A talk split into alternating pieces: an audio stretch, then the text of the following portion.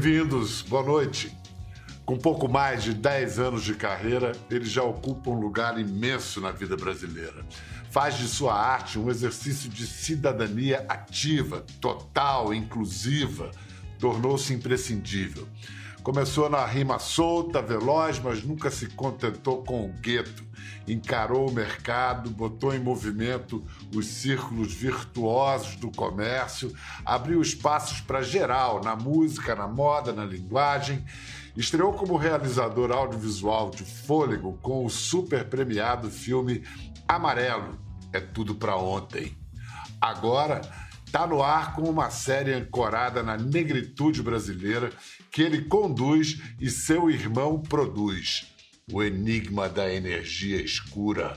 No ar no GNT e também acessível no Globoplay e mais canais. Olha, dos irmãos Roque de Oliveira, o mais velho já famosamente declarou que conversa não tem dono, mano.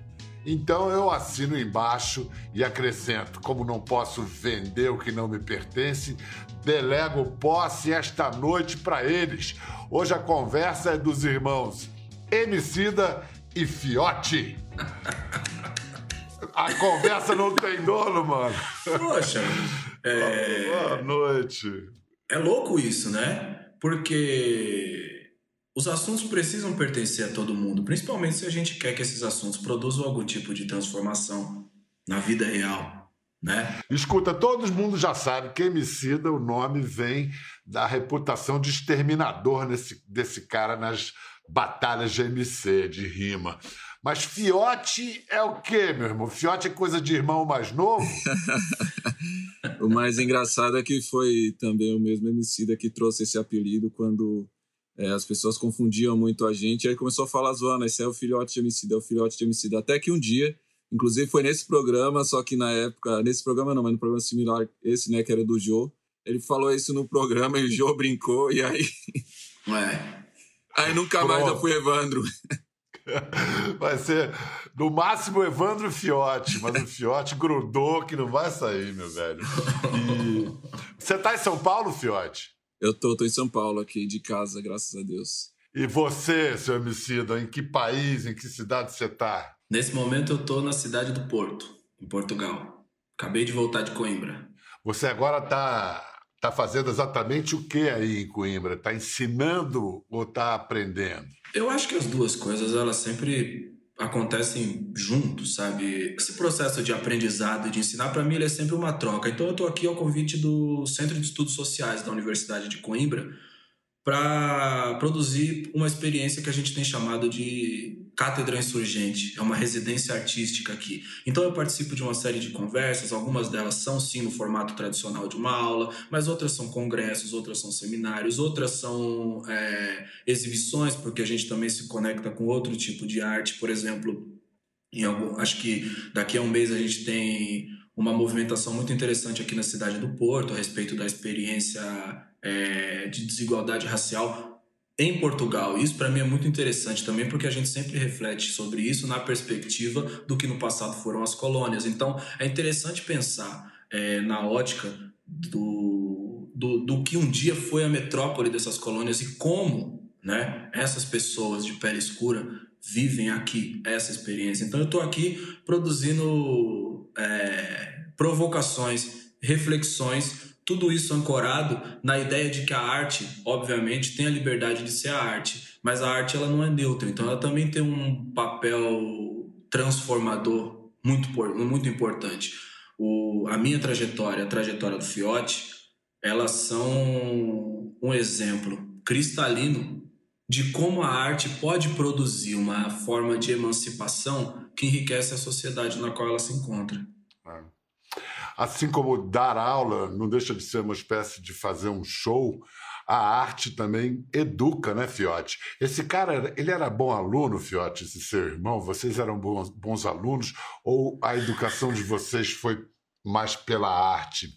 Ou a Jacira, a dona Jacira mandava e pronto? Eu descobri recentemente, quando a gente estava fazendo um clipe, que na verdade ele é tão sem vergonha que ele resolve o mundo de um jeito que o mundo fique melhor para ele. O que fica melhor para ele fica melhor para todo mundo. Então acho que nos estudos era basicamente a, a mesma metodologia, né? E faz todo sentido, porque para você se interessar por um assunto, é importante que tenha uma forma, uma didática que faça com que o jovem participe daquela conversa, né? Então, Leandro gostava muito de desenhar, tal qual eu gosto muito de música. Então, quando chega no assunto de algo que é, faz você se aproximar daquilo, aí você fala, opa, aqui dessa poesia você está falando comigo, no mesmo lugar. E acho que esse lugar da arte é o lugar que pode, é, de fato, transformar o saber coletivo que a gente precisa construir na sociedade. Né? No ambiente é, acadêmico ou no ambiente escolar, é, existe esse pensamento de que é o professor que está lá para ensinar o aluno,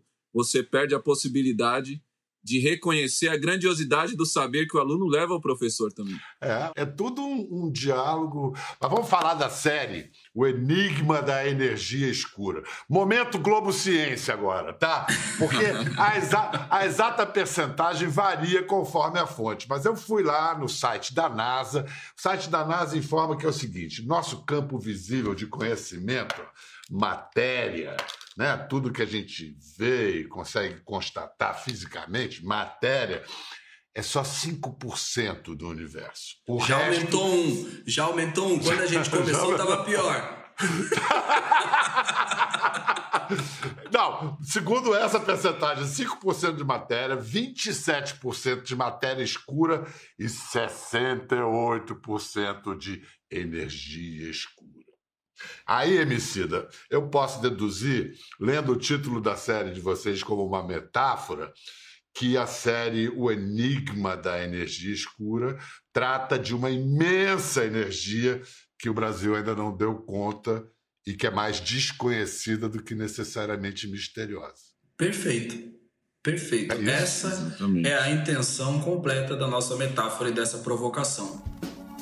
Raça foi um dos conceitos que mais tiveram impacto no curso da história. Ele foi um dos elementos determinantes para a construção do mundo que vivemos hoje. E o seu uso foi tão variado e instável quanto seus principais propagadores. Algumas das maiores violências cometidas pela humanidade só foram legitimadas por conta da ideia de que, entre nós humanos, não há igualdade e que uns são melhores ou mais humanos do que os outros. Mas então, o que é raça. Então, vamos lá. Não, veja o produtor, Evandro Fiotti, que assina a produção. Esse cara só narra e apresenta. Vai, Fiotti. Tem um, tem um grupo muito grande que forma o coletivo que desenvolveu a parte completamente criativa e estratégica dessa série. Acho que isso é o mais, acho que isso é o mais fantástico. Mas eu acho que o mais interessante do que a gente procura trazer com essa série é o diálogo do desconhecimento que o Brasil tem sobre a, a potência é, com que as populações afrodiaspóricas podem contribuir para a evolução da sociedade brasileira. Eu acho que essa, esse reconhecimento desse espaço que a gente ocupa hoje por parte do GNT, por parte do Emicida como intelectual importante, propondo discussões sólidas, fazendo realmente cabeças que fazem o, o, o, Brasil sair um pouco desse conservadorismo e desse lugar onde a gente não encontra diálogo para a evolução, né? Porque se a evolução não acontece para todos, é complexo a gente querer uma sociedade melhor. Então, acho que o objetivo da série, no fundo, é muito esse. Escuta, vou mostrar uma foto da equipe, aí vocês comentam para me falar. Você falou desse grupo criativo, tem a ver com essa galera aí? Tem a ver com essa galera. Esse foi o dia da captação do nosso set aqui em São Paulo. Todo mundo de máscara, testado. Pouco tempo a gente esteve aqui com Jefferson D. E ele já fez, eu acho que pelo menos dois filmes em que a maioria da equipe é de negros. É, foi o Correndo Atrás, adaptado do livro do Hélio de la Penha, e o Doutor Gama. Sim. Uma história extraordinária.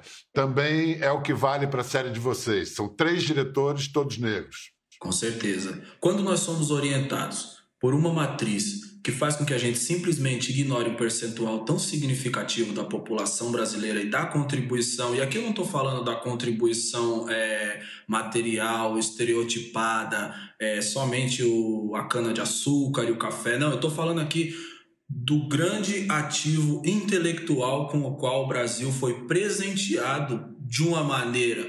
É, agressiva, trágica, porque é fruto da colonização, mas a realidade posta é: essas pessoas trouxeram culturas, saberes, inteligência, tecnologia que ofereceram para o Brasil uma, um caminho para que uma cultura original nascesse nesse chão.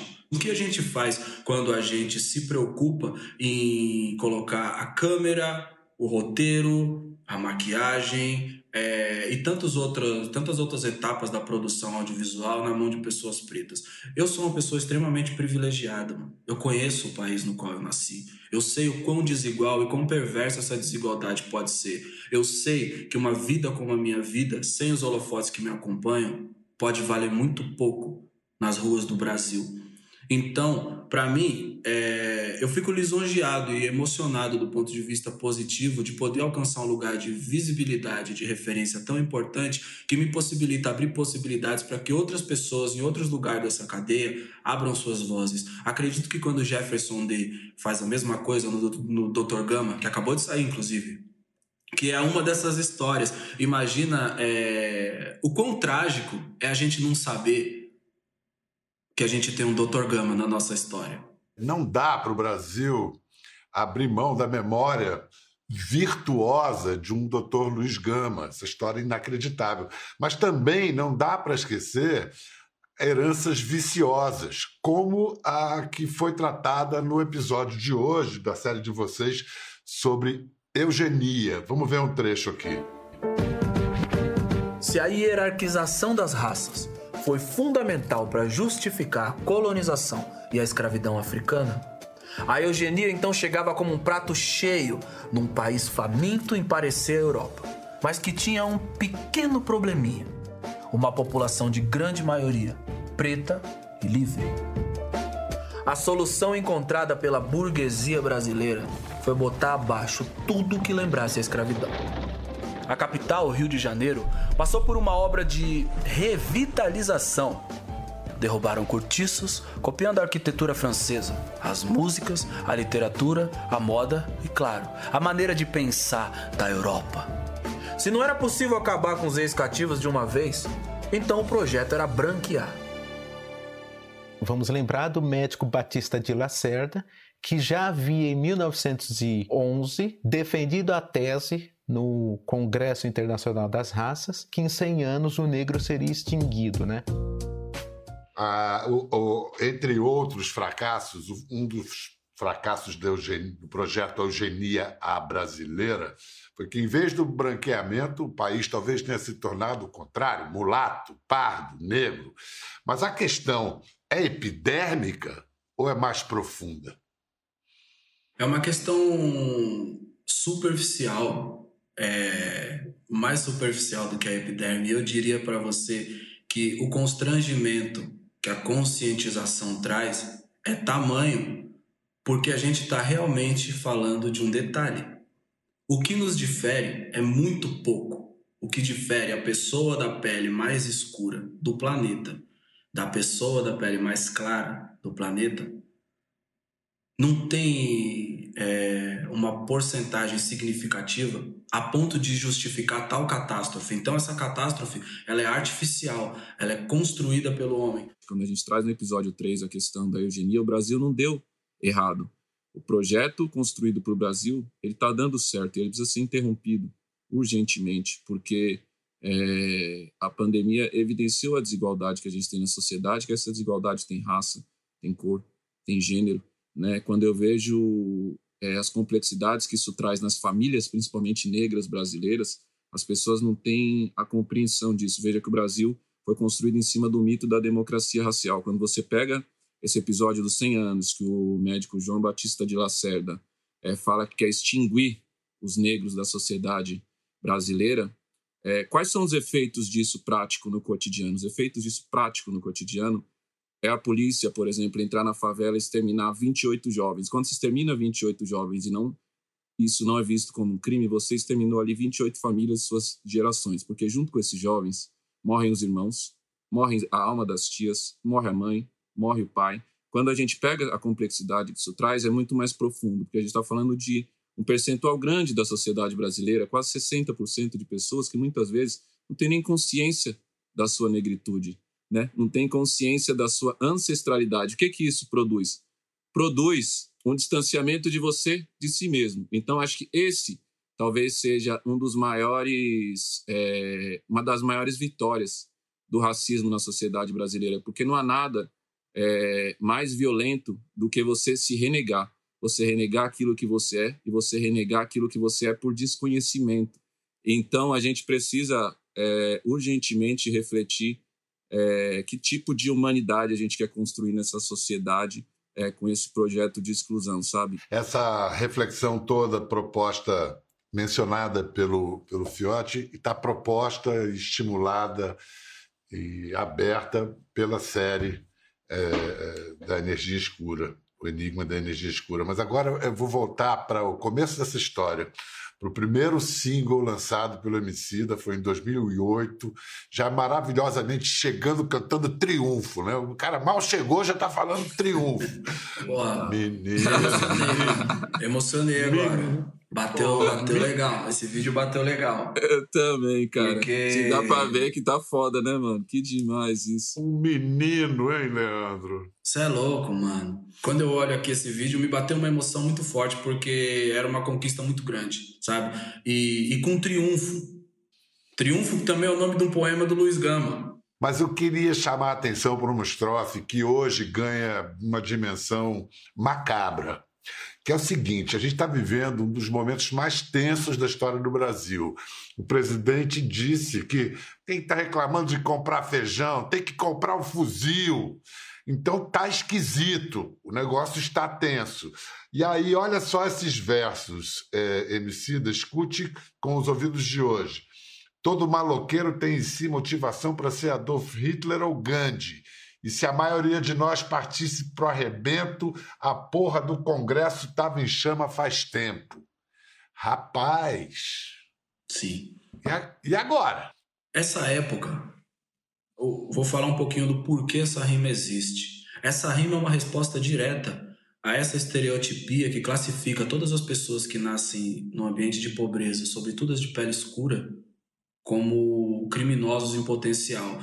É interessante a gente pensar que as consequências dessa estereotipia são, por exemplo, a frieza com a qual a gente lida com a quantidade de jovens mortos que a gente tem, é, pelo que se chama de danos colaterais do projeto de segurança pública. Fui, inclusive, no Altas Horas, junto com o Serginho, estava lá Caetano e o Gil, numa homenagem maravilhosa a eles. E a gente estava falando sobre a música Haiti. É, é muito bonito que a gente consiga produzir artistas tão sensíveis que exemplificam de uma maneira tão poderosa as atrocidades do nosso cotidiano. Mas é frustrante que a gente atravesse décadas e isso continue sendo atual. É o seguinte, Fiote, não é fácil não você encontrar a sua própria voz, a sua identidade, sendo irmão desse monstro aí, né? É, eu diria, eu, a gente brinca até depois que começa a vir a maturidade, a gente começa a perceber tamanho das nossas missões, a, a nossa importância nesse plano, né? Eu brinco com o Leandro, a gente conversa, eu falo que Zambi, né? Deus na hora de conceber a gente ali no ventre da nossa mãe, pensou assim, ó, vai dois corpos, mas uma alma só, porque eles vão ter que ser complementar para dar conta da missão que a gente precisa conduzir nesse tempo da vida aí. Então eu acho que até nisso é, essa essa produção foi bem concebida, né? Porque você imagina se eu viesse com o dom da palavra que meu irmão tem. Tava Gente, que lindo! Agora fui eu que me emocionei aqui, cara. Que maravilha! É, então. mas, isso, mas isso tudo é, foi obra daquele ventre. Vamos ouvir a voz do ventre, Dona Jacira, artista plástica, cantora, escritora, amiga das plantas, dos animais, dos livros, do conhecimento. Fala, matriarca! Filho, nós mais uma família, nós somos uma quadrilha. Tudo isso começou aqui, né? Nesse cantinho aqui com todo mundo colando capa, com todo mundo ajudando, com todo mundo trabalhando junto, né?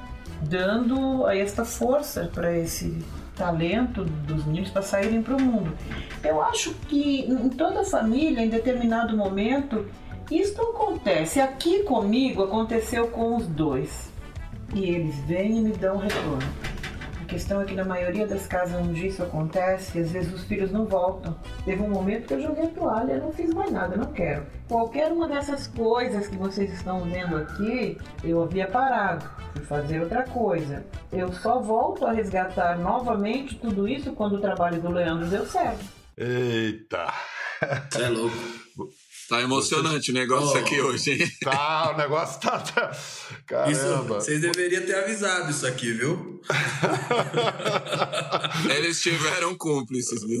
Não, eu acho, oh, vendo esse vídeo e vendo aquele vídeo da gente jovem ali fazendo CDs na casa da minha mãe, aquilo tem uma força muito especial pra mim, tem um significado muito especial, porque é o seguinte: é, hoje, com a maturidade que eu tenho, com a- o conhecimento que eu tenho a respeito do país que eu vivo, eu consigo entender a condição de medo na qual minha mãe estava quando ela cria para esse país dois meninos pretos, sabe?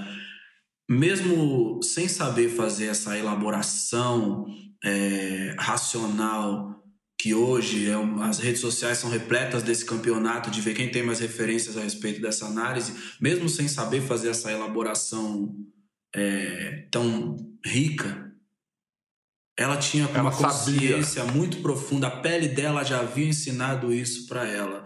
Então, a minha mãe, ela foi uma pessoa que ela dificultou bastante o, o início dessa trajetória, não porque ela não acreditasse no potencial da arte, porque a arte dela também foi calada nela e ela viu o quão o- o- os arredores podem se voltar contra você se você acreditar que você tem que defender um projeto de sensibilidade, que no final das contas, o projeto de que uma, uma arte oferece para o mundo é essa. E ela já tinha visto uma experiência musical terminar de uma maneira trágica na nossa família, porque é o, o episódio do meu pai, que era um DJ e frustrado cai no alcoolismo e acaba um dia numa briga de bar, perdendo a própria vida. É, essa imagem da gente ali fazendo CDs na casa da minha mãe, por que ela é tão significativa?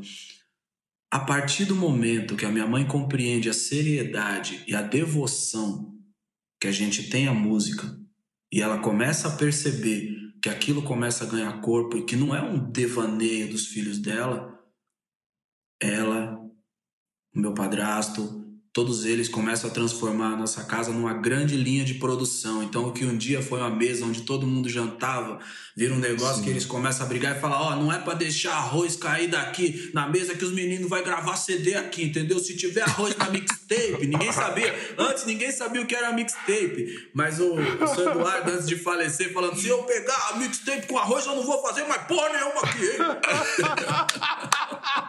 Pior que era mesmo, é, gente. Então, toda a família é, se conectou graças à força da cultura hip hop que fez com que a gente visse valor em nós mesmos, sabe, mano? Então, pensa que tem uma frase que diz que o hip hop ele não inventou nada, mas ele reinventou tudo.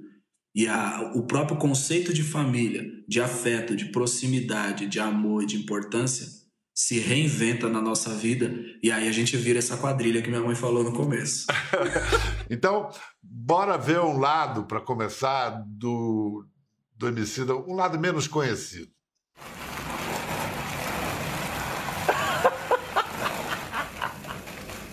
Tem um alfacezinho brigando ali, ó. Se liga no alface falando, eu vou nascer também, cuzão. Tá pensando o quê, tio? Um cheiro verde. Até um abacaxi, parça. Do nada, do nada, um abacaxi falou assim, ó, mano, quero colar no bagulho. Ô tio, que maravilha, que belezinha. Ai, que belezinha, tio. Ai, que eu vi flor, A- além de ser uma flor, tem sabor. tá maluco.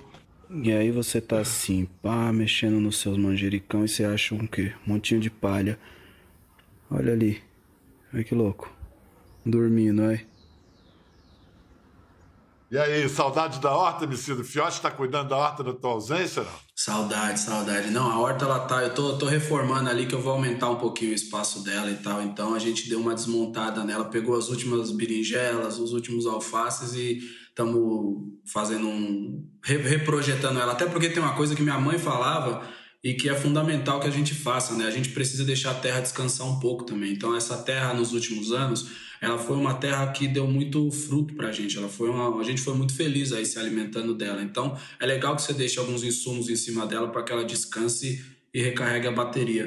Então vamos lá, o Brasil está vivendo um momento dos mais tensos, eu já disse, da história. Qual deve ser o nosso maior temor e a nossa esperança?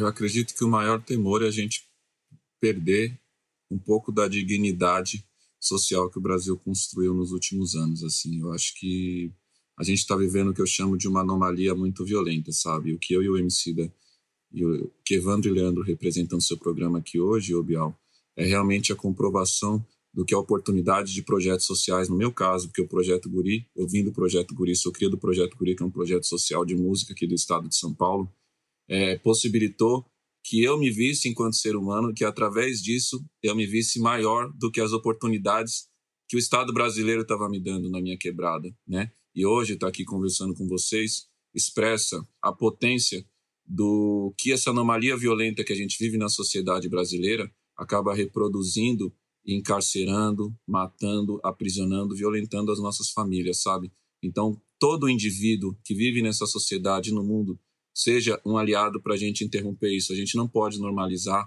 quase 600 mil vidas diretamente perdidas numa pandemia, sabe? A sua pergunta é muito importante. Porque por que é importante a gente refletir sobre o que nos amedronta, sobre, sobre o temor?